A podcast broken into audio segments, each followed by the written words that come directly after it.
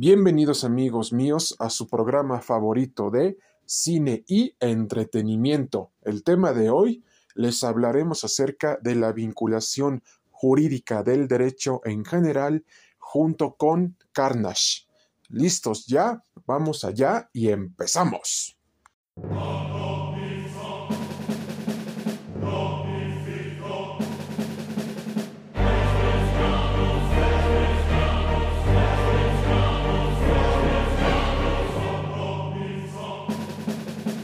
A toda nuestra sociedad cinematográfica y comunidad comiquera les comentamos que Carnage ha sido uno de los mejores villanos en todo el universo y multiverso de Marvel. Y es por esta misma razón que ha sido un dolor de cabeza para Eddie Brock, Venom y para Spider-Man.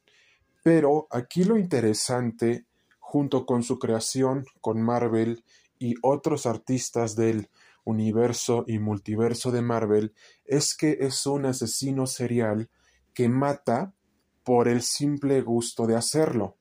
Entonces vemos que su infancia fue cruel, extrema y violenta, toda vez que sus padres nunca lo quisieron, nunca le pusieron atención y eso fue generando en él resentimiento hacia la sociedad y cuando está encerrado en los cómics junto con Eddie Brock, Venom, una parte del simbionte se fusiona con la sangre de Cletus Cassidy, Carnage. El nombre de Carnage, su identidad, es Cletus Cassidy, un asesino serial que cometió varios asesinatos en Nueva York por el simple hecho de hacerlo y por simple gusto de hacerlo. Entonces vemos que hay esta dualidad del asesino serial que está resentido con la sociedad y precisamente es encarcelado por haber cometido miles de asesinatos en la ciudad de, de, Nueva York. Pero en este sentido, amigos míos, al tener ese resentimiento y haber cometido varios asesinatos en la ciudad de Nueva York y al fusionarse con la sangre de Eddie Brock Venom, se da origen y nacimiento a Carnage. Entonces, esta se hace una autocorrección. Entonces, esta duología, este enfrentamiento, esta situación del yin y el yang entre Carnage y Venom y en donde está en medio Spider-Man, es una de las mejores rivalidades que ha existido en el mundo de los cómics, porque en los cómics se explica más a fondo y a mayor profundidad esta relación entre Carnage y Venom y, por supuesto, con nuestro amigable vecino Spider-Man. Y les queremos comentar que esto también se vio en la segunda película de Venom. Y precisamente también se vio en la escena post-créditos de Venom 1. Entonces les recomendamos que vean Venom 1 y 2 para que se den cuenta de quién es Venom, de quién es Carnage y la relación que estos dos tienen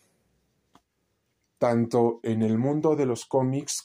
y en sus respectivas adaptaciones en acción real, porque es un tema bastante amplio que hay que revisar y que hay que comentar, porque Carnage, Cletus Cassidy, al ser un asesino serial, no tiene piedad al matar a sus víctimas y no tiene remordimientos y no tiene arrepentimientos. Esto refleja las actitudes y conductas de un asesino serial, ya que si lo ponemos a Carnage Cletus Cassidy en un tribunal penal por todos los asesinatos que ha cometido, se le declara culpable, pero eso se tiene que llevar a cabo en un procedimiento penal acusatorio como el que ya se está llevando a cabo en México, en Estados Unidos y en todo el mundo desde hace ya un tiempo. Entonces, será totalmente interesante que los abogados civilistas y penalistas nos den su opinión acerca de este tema y nos podrán escribir al WhatsApp y Telegram 55 44 51 7973 y a los correos electrónicos cinematografía 9404 arroba gmail.com podcast de cine y entretenimiento arroba gmail.com y finalmente cinematografía 1103 arroba gmail.com pero de preferencia escríbanos al WhatsApp y Telegram y con audios de voz 55 44 51 79 73 y nos vemos en un próximo episodio de